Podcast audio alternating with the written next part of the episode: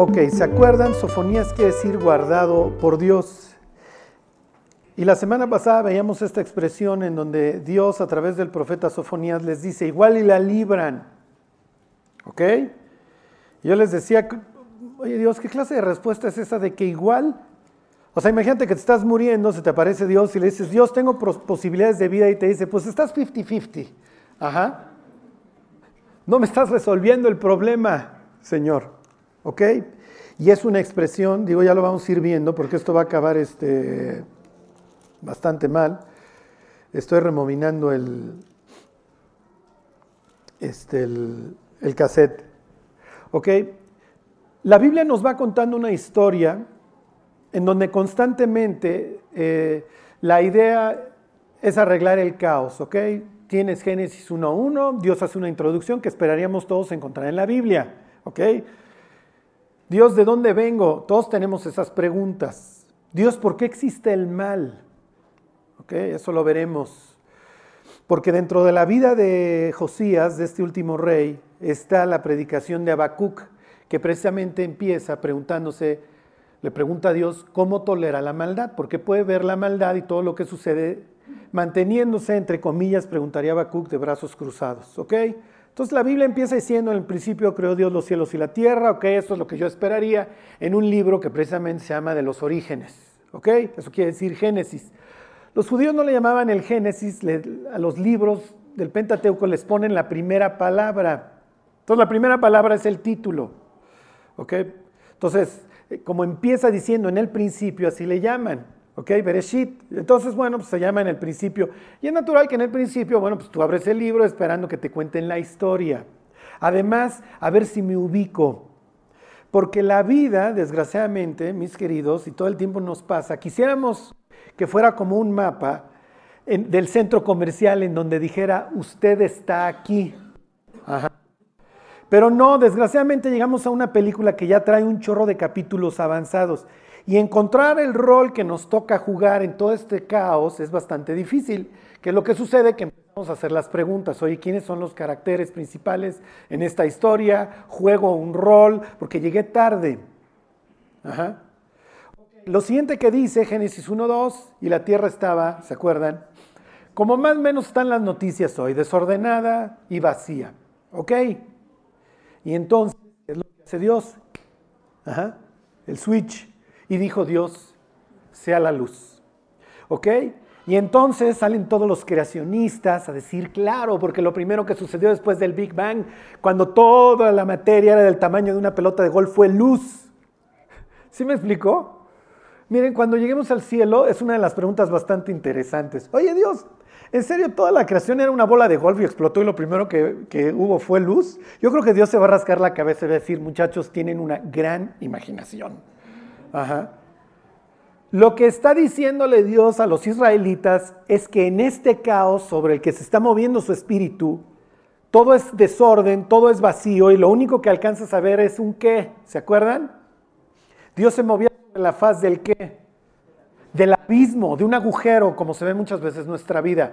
Una espiral descendente. Ok, el Espíritu de Dios se empieza a mover, Dios prende la luz. Es mucho más fácil arreglar el mugrero con la luz prendida. Y entonces, como en la vida del creyente, la persona que vuelve a nacer empieza a distinguir, ¿se acuerdan? La luz de las tinieblas. La persona empieza a entender, esto me destruye, esto está bien. A veces pensamos cuando escuchamos el Evangelio, Dios es que tendría que dejar esto, tendría que dejar aquello, y empezamos a hacer números. ¿Ok? Dice la Biblia, dice David en un salmo, sol y escudo es el Señor, no quitará el bien a los que andan en integridad. Lo que está bien en nuestra vida no lo va a quitar y lo que está mal, sorry, lo va a tener que ir limpiando, ¿sí? Oye, Dios, es que la mota me hace bien, en serio, me relaja. Sí, sorry, pero voy a tener que quitar la motita. sé que te encanta. Además te la comes en brownies, ajá. Entonces no solamente te hace daño al cráneo, también engordan, mi cuate, ajá. Entonces,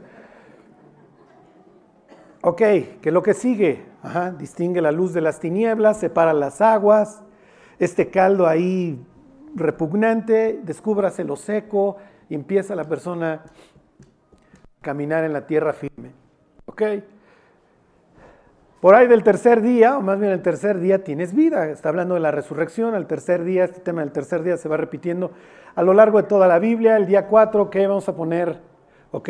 Las estrellas, vamos a adornar la creación. ¿Ok? La luz ahora la vas a tener a través de estos elementos, etcétera. ¿Qué le está diciendo a los israelitas? Tú no los tienes que adorar, es algo que hice. ¿Ok? Día 5, los peces y las aves. Día 6, las bestias. Y termina la creación ¿ok? Con algo bastante riesgoso. ¿Por qué?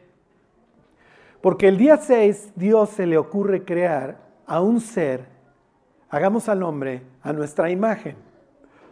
¿Ok? Voy a ser un ser libre. Entre otras cosas, eso es lo que implica la imagen. La imagen no solamente implica que eres libre y que tienes capacidad de reconocer tu propia existencia y la de los demás, sino que tienes una responsabilidad. La siguiente vez que le acuérdense que es el, el que le gritaron, aunque les haya echado la lámina, trae la imagen de quién? Trae la imagen de Dios.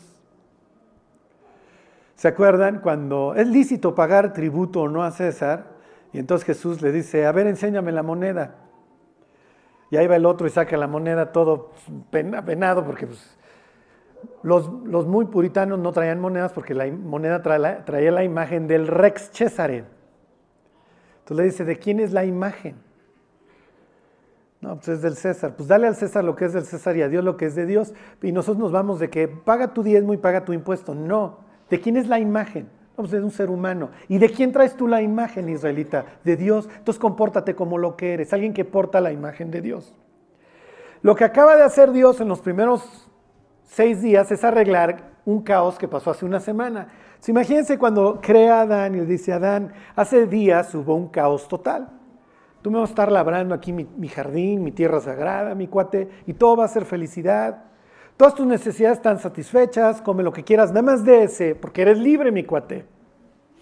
Entonces la libertad implica opción, entonces nada más no vayas a comer de ese porque vas a conocer la maldad. Ya saben cómo acaba la historia. Y todos los lunes que tenemos que pararnos a trabajar con frío, contaminación, todos alucinamos a Adán. ¿Ah? Adán, ¿para qué comiste del árbol? Y Adán dice, ay, mis hijos, ustedes no comen piñas. Como les he dicho, o sea, yo hubiera traído el carrito de raspados, helados, fritos, doritos, todo de árbol prohibido. Adán nomás lo comió, ahí hubiéramos estado haciendo así hasta con, con chamoy, con lo que ustedes quieran, ¿sí? Ok, ¿qué es lo que vuelve a reinar? el caos. Ok, pero vas a vivir en un semiparaíso, vas a ser vegetariano, mi cuate, vas a vivir 900 años. 900 años, piensen que son 900 años con salud. No tienes que dejar un registro escrito, porque si vas a vivir desde los 15 años con el cráneo girándote hasta los 850, imagínate la cantidad de generaciones a las que le estás transmitiendo todo tu conocimiento. Pero ya saben cómo acaba. ¿Ok? Vieron, dice el Génesis 6, ¿se acuerdan los hijos de Dios? Que las hijas de los hombres eran hermosas, vienen estas mezclas y viene el diluvio, otra vez el caos. Muchachos, vamos a continuar, dispersense por la tierra y lleven mi conocimiento por toda la tierra. No, nos reunimos en un sitio plano, encuentran una planicie en Babilonia Ahí en Sinaria vamos a hacer una torre y nos vamos a vengar de Dios y vuelve a reinar el caos. Y así hasta nuestros días. Pero la idea de las personas que se van volviendo a Dios en toda esta historia que trae un hilo es que la persona que se vuelve a Dios arregle el caos. ¿Sí se entiende? El personal y el que lo rodea. Y ahí, ahí nos va la vida. ¿eh?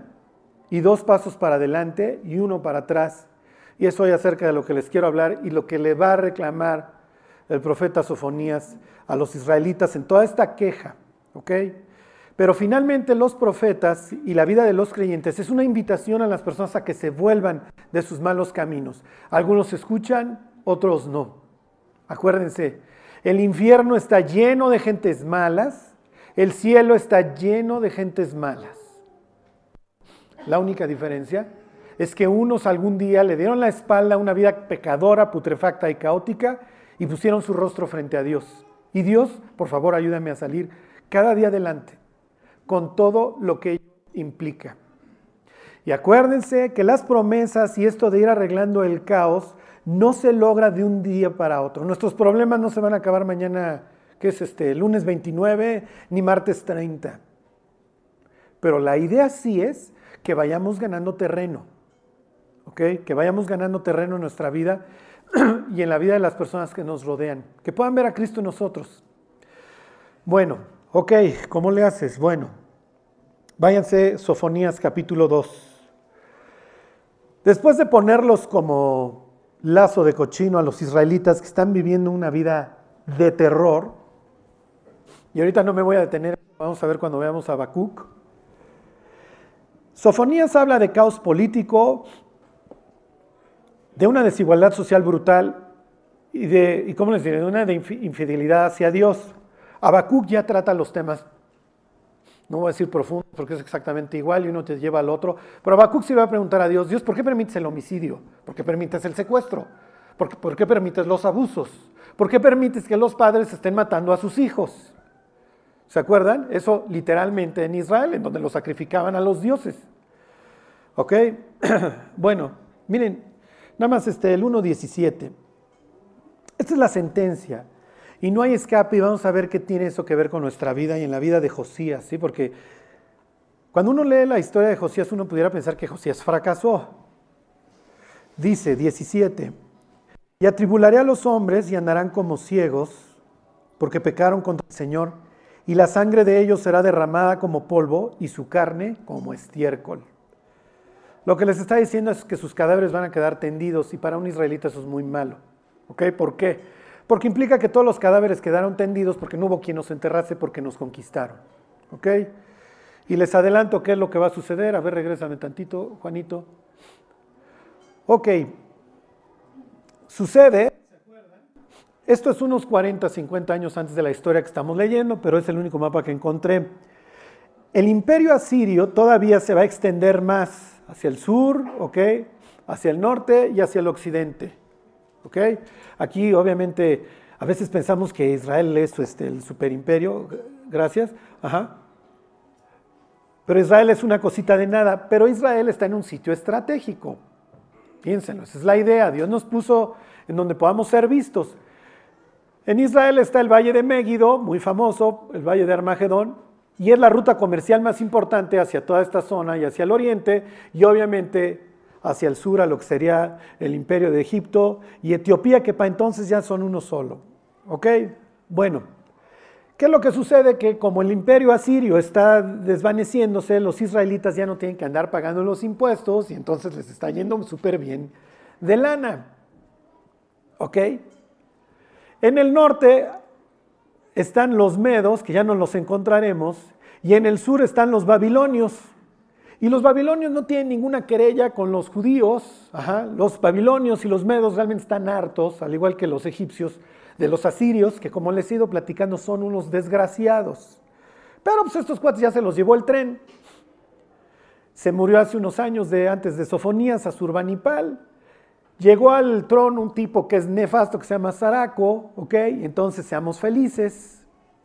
Y los babilonios se dejan ir a conquistar las ciudades principales de los asirios, que obviamente van a dar guerra.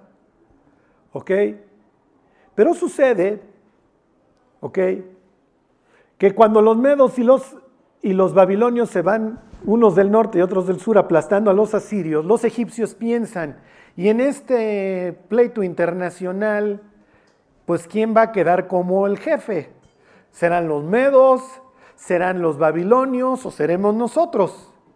A los egipcios los habían barrido, los, asirios hacía unos pocos años, a Surbanipal los había destrozado, y entonces los egipcios están pensando, bueno, ¿yo dónde leo? ¿Ok? Cuando a los asirios se los está llevando el tren, su último rey, que se llama Sur Ubalit, se viene aquí a una ciudad que es Arán y luego a Carquemis, más hacia acá, y le pide ayuda a los egipcios.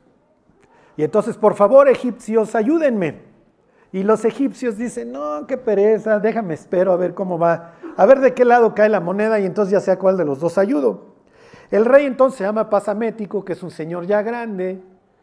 Y a los reyes ya grandes, pues no, esto de la guerra no les atrae mucho, les gusta pues, ponerse sus pantuflas, ver las series de Netflix, están de acuerdo.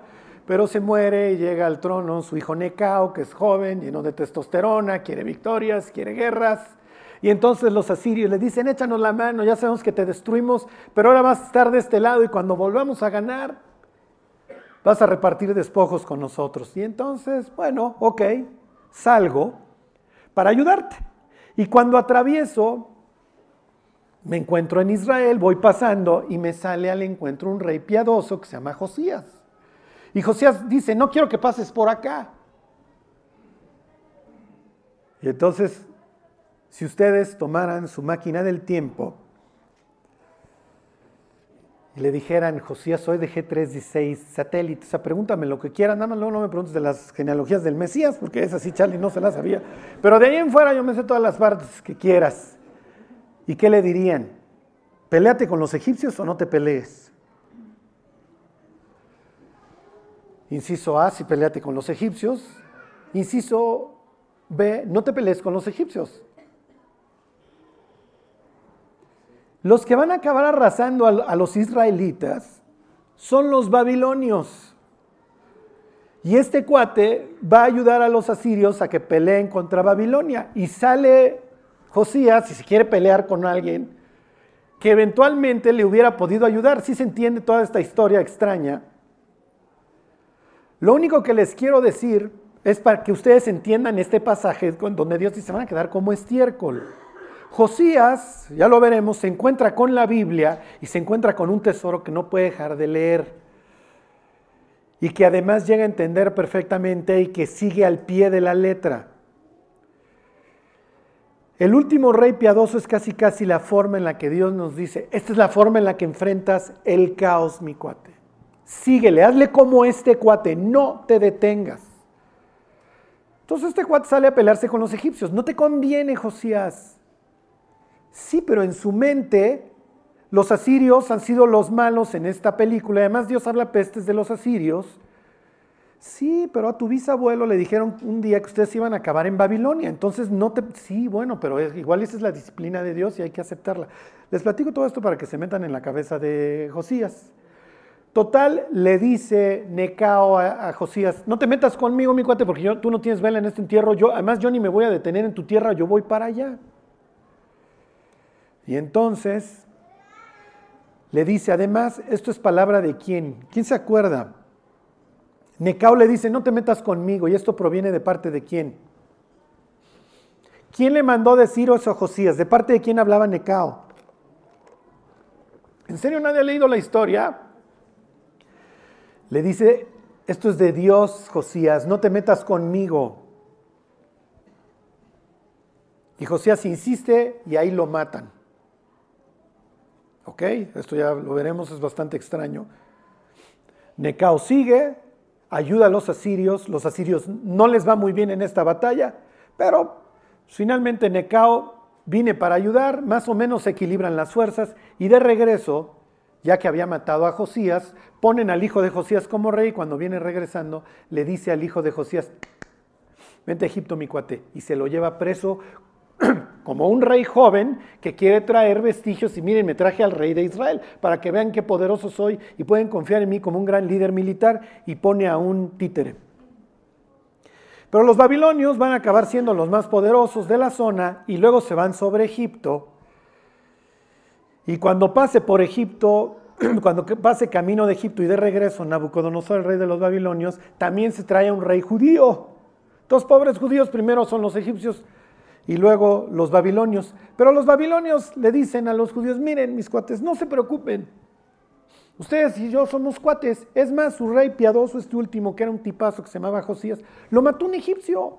Ya ven, pero él, por haberse aliado con nosotros, no tiene ningún problema, muchachos. Entonces, sean felices, yo los voy a tratar súper bien. Agarró unos aristócratas para prepararlos, como Daniel, y se los lleva, y todo es felicidad. ¿Qué es lo que va a suceder después? Y ahorita lo veremos. Todo este choro que les estoy echando es para que ustedes vean que alrededor de, los judíos hay todo un plano internacional que tiene influencia. Y los judíos quieren ser parte de todo ese choro internacional Cuando la única responsabilidad de los judíos es tener devoción a su Dios, su fortaleza radica en su relación con Dios, no en sus alianzas. El día de mañana los egipcios se vuelven a envalentonar y le dicen a los judíos que aparte están más cerca, revélate, revélate contra, contra los babilonios. Los judíos van, se rebelan contra los babilonios. Nabucodonosor regresa como diciéndole, mis cuates, yo no quería. Se van a aventar un sitio de dos años. Y se acuerdan que en el mundo antiguo lo único que tú no quieres es sitio. Les dejo de tarea que lean el libro de lamentaciones para que vean lo que es la consecuencia de un sitio. Literalmente las personas se comían a sus hijos. Y después de dos años de sitio, el rey que se envalentonó por los egipcios y que quiso recibir su herencia, su influencia, lo llevan frente a Nabucodonosor después de que se intenta escapar yéndose precisamente a Egipto. Lo ponen frente a sus hijos, todo esto lo cuenta Jeremías y Segunda de Crónicas, matan a sus hijos frente a sus ojos y después de que matan a sus hijos frente a sus ojos, se los sacan para que esta fuera la última imagen que este tipo se lleva de la vida, para luego morir en Babilonia. Y si han leído el libro de Jeremías, un día manda a este rey que le pasa esto, Sedequías, el último rey, llamar a Jeremías y le dice, ¿hay palabra de Jehová? Y le contesta a Jeremías, hay. Si te entregas hoy al rey de Babilonia, dejas ya tus intentos revolucionarios y de estar confiando en el mundo y de Egipto y te sometes a la disciplina de Dios, los babilonios no tienen querella con nosotros, mi cuate. Es más, hay una carta en donde dice, oren por la paz, ¿se acuerdan? De Babilonia, porque en su paz vosotros tendréis paz. Lo cual años más tarde va a tomar Pedro para decir que oremos por nuestros gobernantes. Digo, por increíble que parezca, para que vivamos, ¿se acuerdan? Quieta y reposadamente. Dios dice, mira mi cuate, tienes de dos con tus autoridades. O te quejas todo el día o te pones a orar para que vivas quieta y reposadamente. Les cuento todo esto para que vean cómo las profecías de Sofonía se van cumpliendo, porque efectivamente los cuerpos de los israelitas después de dos años de sitio están todos regados. Pero aquí estamos unos 30 años antes. ¿eh? Bueno, váyanse capítulo 2, versículo 1. Esto se los decía yo la semana pasada. Congregaos, dice, y meditad, oh nación sin pudor. Los israelitas han perdido su vergüenza en todos sentidos. ¿eh?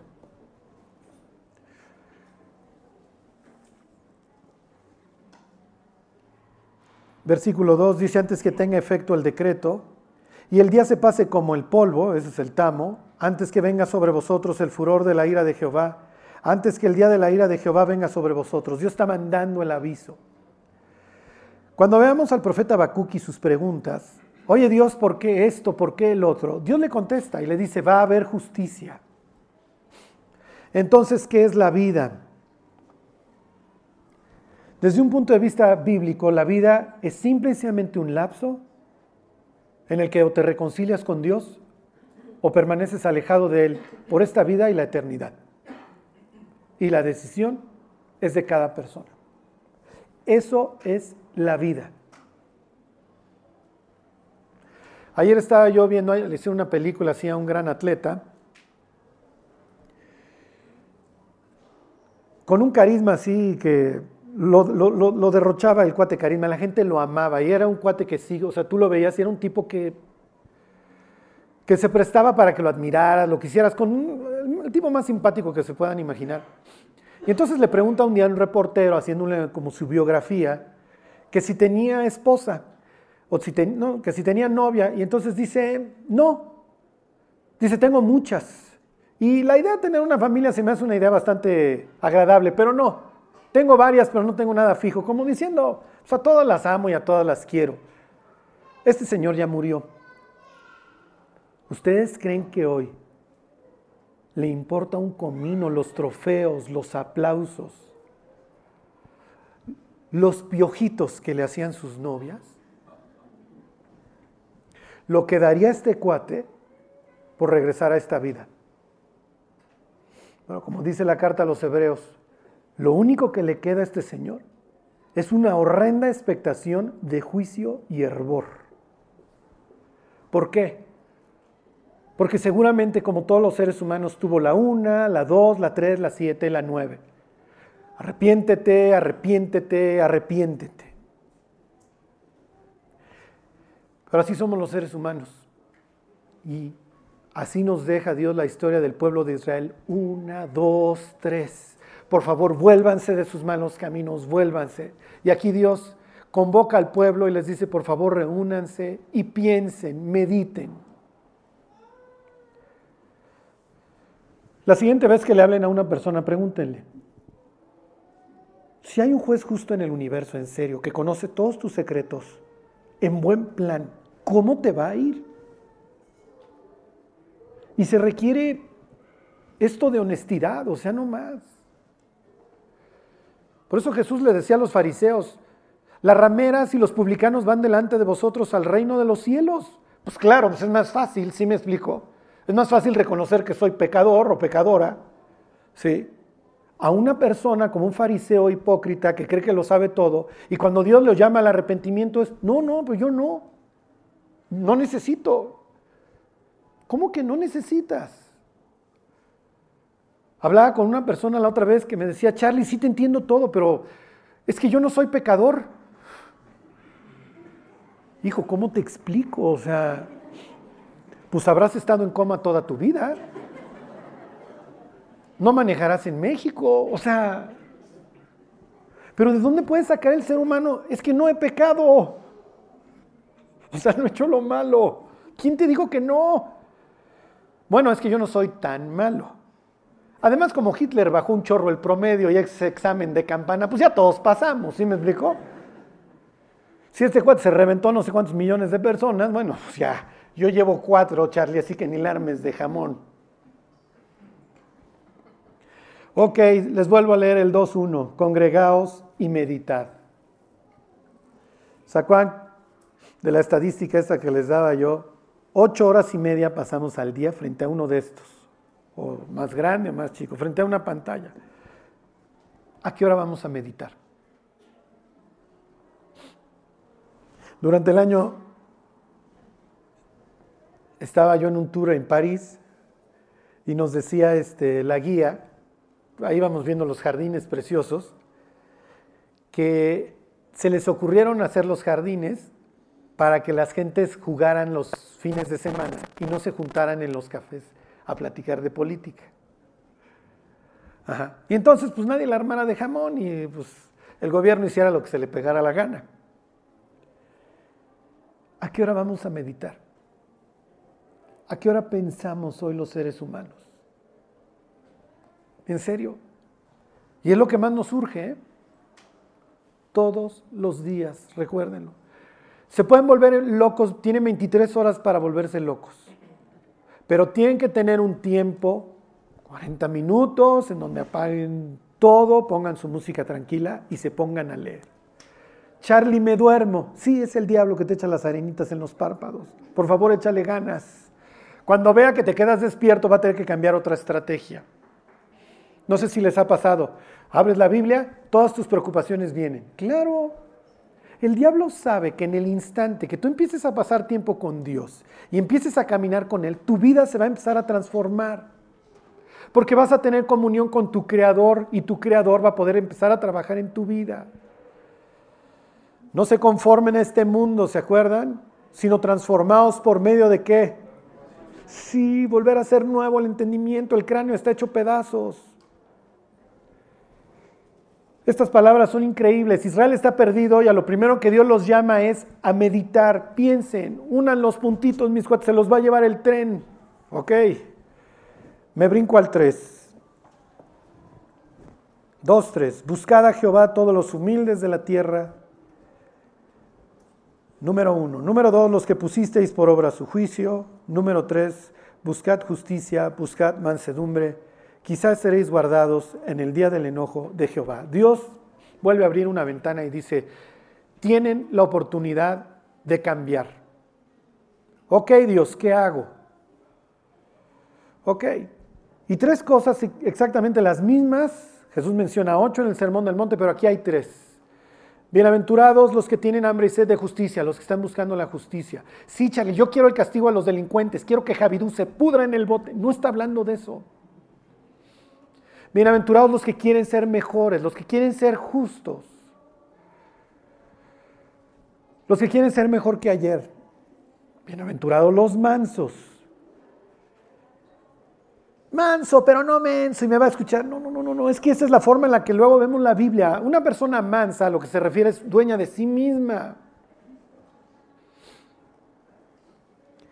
Ustedes creen, dice Jesús, bienaventurados los mansos porque ellos recibirán la tierra por herencia, dice Dios. A estos los voy a poner a gobernar en la eternidad. Imagínense un histérico gobernando en la eternidad. Te dije que no tragaras del árbol del mal. Yo pensé que aquí ya no había estrés. Piensen en las personas iracundas. Y Dios dice, a esos no los voy a poner a gobernar. Es el cielo porque es el cielo.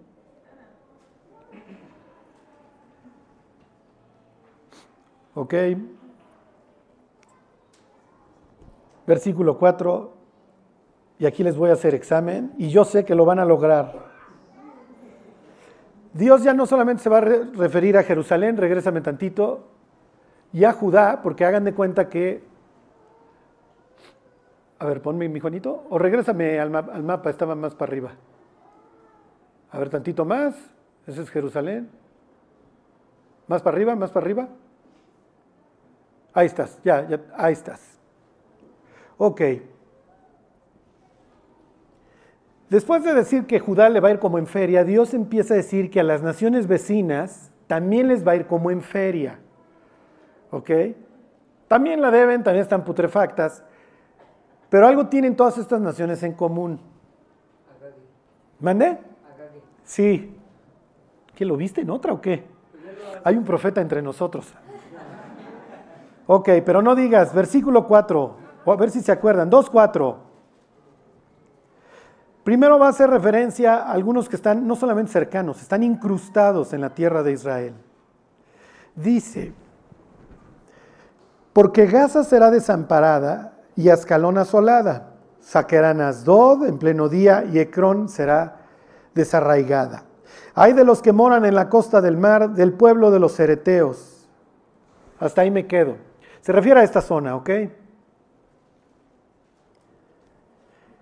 Gaza, que además esa sigue siendo parte en las noticias diarias, Ascalón, Asdod y Ecrón, ¿son ciudades de quiénes? Sí. Ok. Miren, cuando estaba yo, ni siquiera era cuando estaba yo este, preparando el estudio, cuando estaba yo leyendo Sofonías, digo, ¿por qué aquí Aquí hay algo que falta. ¿Quién me dice qué falta? Exactamente.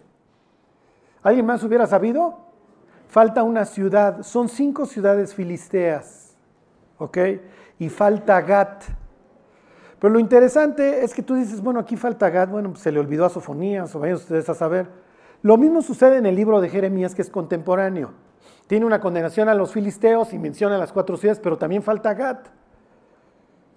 ¿Ok? Y lo mismo sucede en Zacarías, que es un profeta que todavía le faltan años para que venga a profetizar. Sofonía le faltan unos, perdón, a Zacarías 80 años, pero también deja de mencionar a Gat. Ok, a ver, váyanse al libro de Josué. 11.22. Y aquí viene la enseñanza para el día de hoy, y esta es la más importante. Siempre les digo que esta es la más importante. Bueno, esta sí créanmela, ¿ok? Por favor. Y les voy diciendo la enseñanza y en esto se va a resumir todo. Calma y nos amanecemos. Hay más tiempo que vida. Lo único que importa es que vayamos en, en la trayectoria correcta. Lo único que a Dios le interesa es que tengas comunión con Él porque eso le da la oportunidad de arreglar nuestra vida. Eso es todo.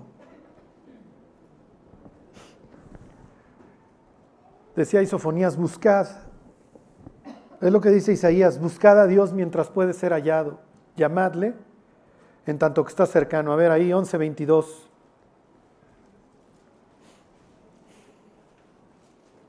Bueno, a ver, miren, desde el 11.21 para que tengan la película completa. Está hablando de la conquista. Los israelitas tenían que haber conquistado toda esta zona. Aquí está Gad, ¿ya vieron?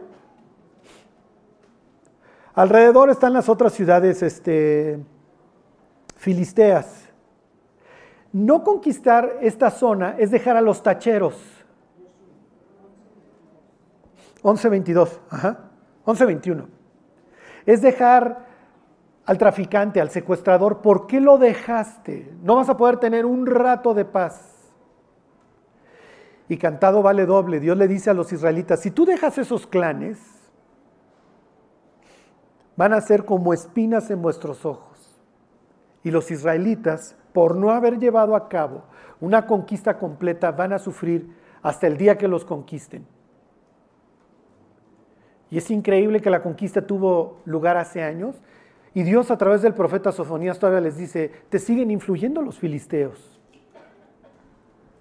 Nunca los conquistaste. La única que llegaste a conquistar fue Gat.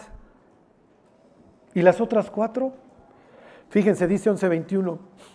También en aquel tiempo vino Josué y destruyó a los anaseos de los montes de Hebrón,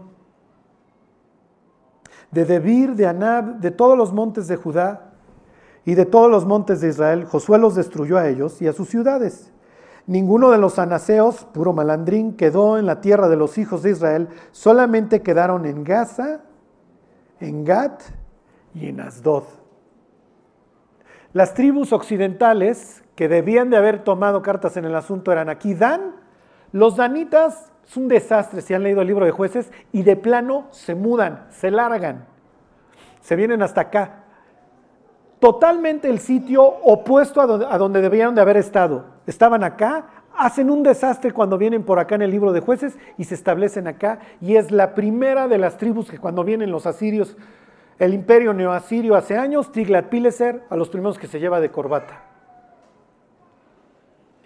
¿Qué áreas de su vida necesitan conquistar?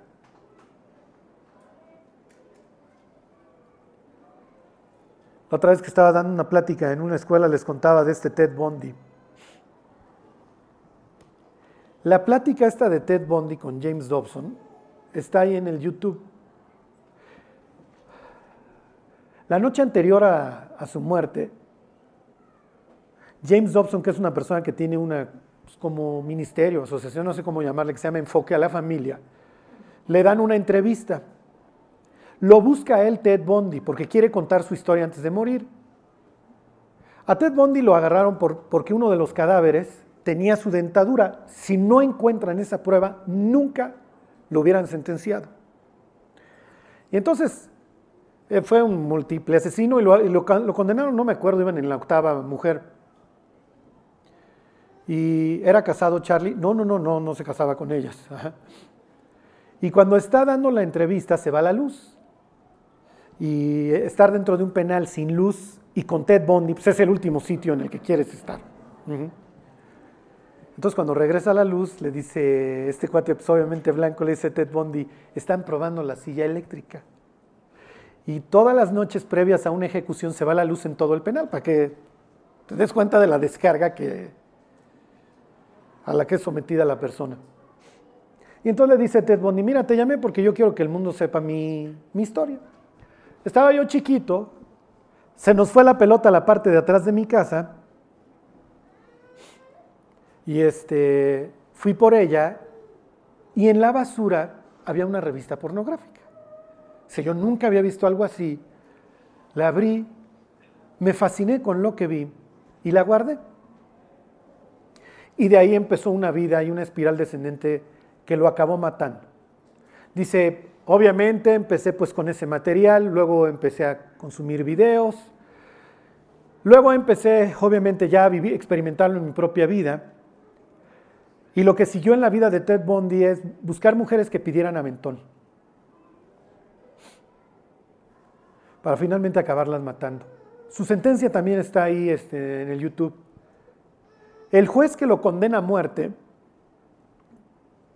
le dice, señor Bundy, Hubiera sido un placer verlo litigar en mi tribunal. he visto pocos abogados, porque él se defendía a sí mismo, he visto a pocos abogados litigar como usted litiga. Y después lo condenó a muerte y se dictó su sentencia y luego dio esta, entrevista. Imagínense que en la vida de Ted Bundy alguien hubiera llegado y le hubiera dicho, mira mi cuate, tienes a los anaseos vivos ¿eh? y los tienes que arrasar. O te van a matar, o te van a matar. Charlie, tengo que exterminar a alguien, priistas, los de Morena, panistas,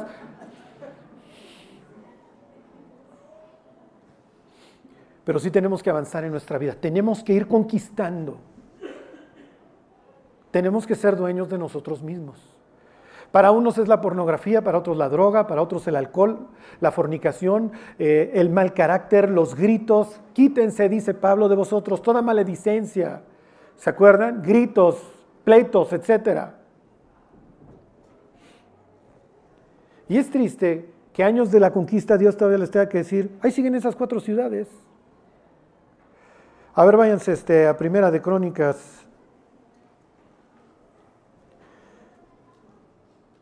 Este, 18.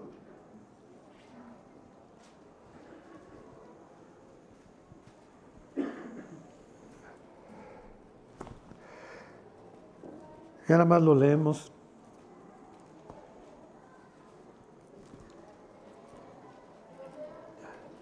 Les decía la otra vez de una calcomanía que traía un cuate este, ahí. Soy cristiano, no perfecto. Dice, sí, maestro, pero ya tienes tiempo, entonces ya compórtate al manejar, ¿no? Este, crónicas, ¿qué les dije? 18.1.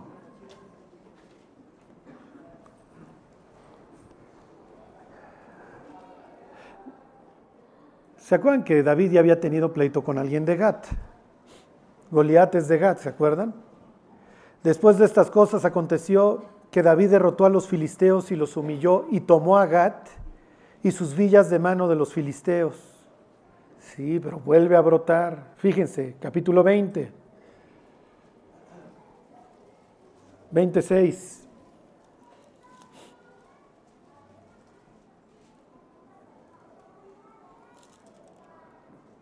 Volvió a haber guerra en Gat donde había un hombre de grande estatura, el cual tenía seis dedos en pies y manos, veinticuatro por todos, y era descendiente de los gigantes. Este hombre injurió a Israel, pero lo mató Jonatán, hijo de Simea, hermano de David. Estos eran descendientes de los gigantes en Gat, los cuales cayeron por mano de David y de sus siervos. Lo que ustedes ven aquí en la vida de David, por eso es que los cronistas comparan a todos los reyes con David, porque David está avanzando al reino, está trayendo orden al caos. Denle vuelta a Segunda de Crónicas, versículo 26, y después de leemos otro y nos vamos. El que finalmente termina, Segunda de Crónicas 26, con esta ciudad es el superrey Usías. ¿Se acuerdan? Usías quiere decir fuerza de Dios, que es el tipazazo, que se siente tan acá que luego ya la quiere hacer de sacerdote y acaba con lepra, ¿se acuerdan? Porque este ya era demasiado espiritual, este se le pasó de tueste, ¿ok? 26.6. Y salió, está hablando del rey Usías que vimos en su momento, y peleó contra los filisteos y rompió el muro de Gat, y el muro de Jabnia, y el muro de Asdod, y edificó ciudades en Asdod y en la tierra de los filisteos. Este sí avanzó, ¿se acuerdan? Hacia el occidente. Ok, denle más vuelta a Isaías 54 y aquí terminamos. La próxima semana vemos a los moabitas, amonitas y a todos estos a los que Sofonías va a hacer referencia. 54.1. Charlie, yo no tengo nada que ofrecer a Dios. Si eso piensan, está bien y está mal. Si lo piensan para tirarse al piso, está mal. Si lo piensan para decir, entonces que repose sobre mí el poder de Cristo y jalamos muchachos, está bien. Ahí está en Isaías 54. ¿Se acuerdan de Esther? Esther realmente se llama Ishtar. Era la diosa de los persas. Cuando ella acaba ahí en, en Susa, ¿se acuerdan? En la capital del imperio persa. Ella es una huérfana que se llama a días de hoy Lupita. Pero su nombre, ¿se acuerdan? Su nombre verdadero es Hadassah, que quiere decir Arrayán. Y luego googleen y pongan la imagen desde la Arrayán, y la Arrayán es un, es un, es un árbol. Y decía el profeta Isaías que en lugar de arbusto iba a crecer Arrayán cuando Dios reinara. Piensen en los papás que viven en el exilio, que finalmente mueren. Cuando nace su hija, ¿cómo le quieres poner a tu hija Rayán? Porque la Biblia dice que cuando el Mesías venga, en lugar de arbustos y en lugar de las miserias que hoy vivimos, va a haber grandes árboles. Y va a haber grandes bosques. Entonces a mi hija le pongo a Rayán. Sí, pero luego los persas para asimilarla le ponen Ishtar o Esther, que sería pues ya el término en castellano. Y Esther finalmente huérfana y judía, pues no tiene nada que ofrecer en el imperio persa. Pero resulta que la reina Basti, cuando la llama borracho o asuero para parolearla delante de todos sus amigos, no va. ¿Se acuerdan? Porque ese bola de briagos, este cuate nomás me quiere demostrar frente a, las, frente a los estos cuates, que nada más van a estar así escaneándome. No voy. Y entonces le dicen a Suero, ya ves, todas se te suben a las barbas, ¿qué vamos a hacer? Ahora todos los hombres nos van a deshonrar nuestras mujeres. Y entonces uno dice, vamos a hacer un mispersia y consigues una nueva reina que sea una persona pues, que te honre. A ver si ya te buscas una que no se te suba las barbas, Azuero. Sí, sí, tienen razón. Y entonces gana el concurso Miss Persia, ¿se acuerdan? Sin que nadie lo sepa, doña Ishtar. Ishtar llega al trono justo cuando se decreta el exterminio de todos los judíos y le avisa a su primo que la había criado, Mardoqueo, oye, haznos el paro, intercede por nosotros porque nos van a exterminar. Y él le dice, no, no, no, Mira, mi cuate, el horno no está para bollos. Fíjate que Basti hace unos meses no, no quiso venir cuando el rey la llamó y se armó un mitote. Y si el rey no me llama, no es nomás que me presente. Si el rey no me llama, estoy condenada a muerte, a menos de que me extienda el cetro. Entonces le manda a quitar las ropas de luto a Mardoqueo y le manda ropas de fiesta. Y le dice, Mardoqueo, no te equivoques, mi chava. Si tú no intervienes en este instante, liberación y salvación vendrá al pueblo de Israel. ¿Quién sabe de dónde? Pero quién sabe si para este momento has llegado al trono. Y una persona que pensó que iba a ser un cero a la izquierda toda su vida, de repente le pasan la vida de su pueblo en las manos. Y todos los reflectores desde el cielo la están iluminando.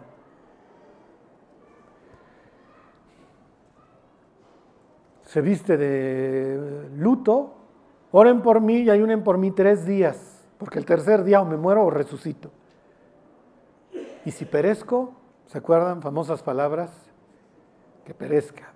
Y el tercer día se presenta frente a Azuero. ¿Y qué están pensando los asesores de Azuero cuando aquel estaba viendo? Este bruto, ya le va a extender el cetro, lo único que nos faltaba. Y Azuero yo creo volteándolos a ver así con cara de, es que sí me gusta. Hasta la mitad del reino te voy a dar. Una huérfana de un pueblo minoritario y conquistado y destruido. Y condenado además a muerte. Ok, 54.1 dice, regocíjate, oh estéril, la que no daba luz Levanta canción y da voces de júbilo la que nunca estuvo de parto, porque más son los hijos de la desamparada que, que los de la casada, ha dicho Jehová. No importa si eres estéril, Dios va a traer fruto y por eso todos estos nacimientos extraordinarios en la Biblia. Y aquí viene todo este choro eh, histórico, profético, se los he echado para llegar al 54.2. Ensancha el sitio de tu tienda y las cortinas de tus habitaciones sean extendidas. No seas escasa, no seas tacaña, no seas cuenta chiles.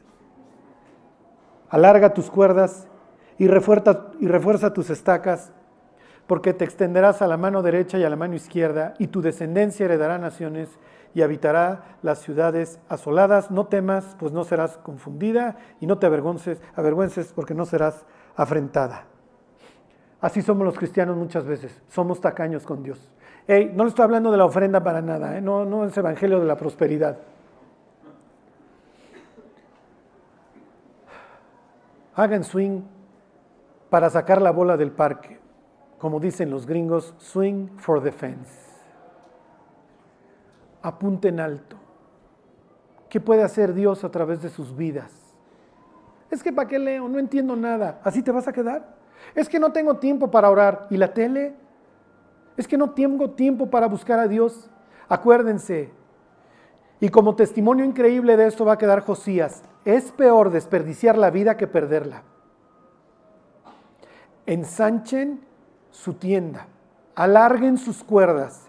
Y si la influencia que hoy tienen para Dios es de este pelo, háganla de este. Charlie, necesitas mucha fe. No, la necesitas de este pelo. El día que me convertí estaba lloviendo la tele. Ya me había hablado de Cristo todo el mundo. Aún así era yo un incrédulo.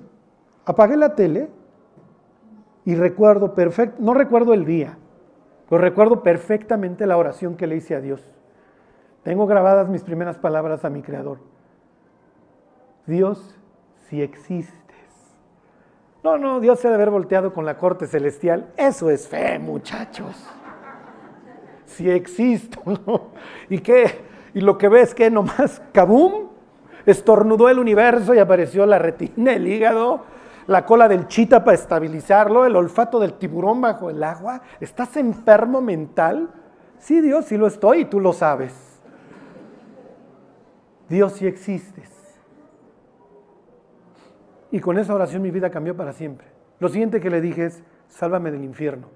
Por favor, haz lo que tengas que hacer. Sálvame del infierno. Yo me voy a ir al infierno. Por favor, perdóname. Por favor, perdóname. Abrí los ojos y lo único que sabía es que había sido perdonado. Uf, han pasado casi 23 años. Hijo, hay veces que ni siquiera yo me soporto. Lo único que importa es que hoy estamos aquí.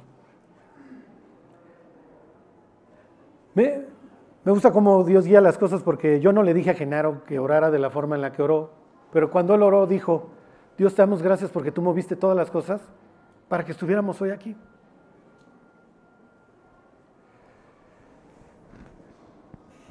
Lo único que nos queda para el futuro es seguir buscando a Dios y pedirle esto. Ensancha el sitio de nuestra tienda. ¿A dónde vamos a topar? ¿Cuándo va a acabar nuestra vida? No sabemos pero mientras vivamos, que valga la pena. Busquen a Dios.